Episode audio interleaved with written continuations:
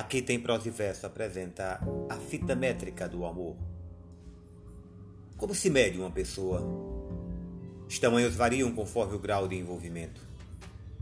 Ela é enorme para você quando fala do que leu e viveu, quando trata você com carinho e respeito, quando olha nos olhos e sorri destravado é pequena para você quando só pensa em si mesmo, quando se comporta de uma maneira pouco gentil, quando fracassa justamente no momento em que teria que demonstrar o que há de mais importante entre duas pessoas: a amizade. Uma pessoa é gigante para você quando se interessa pela sua vida, quando busca alternativas para o seu crescimento, quando sonha junto. É pequena quando desvia do assunto. Uma pessoa é grande quando perdoa, quando compreende, quando se coloca no lugar do outro, quando age não de acordo com o que esperam dela, mas de acordo com o que espera de si mesma. Uma pessoa é pequena quando se deixa reger por comportamentos e clichês.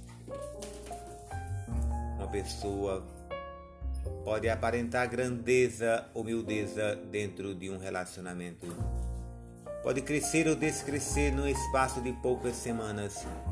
Será ela que mudou? Ou será que o amor é traiçoeiro nas suas medições?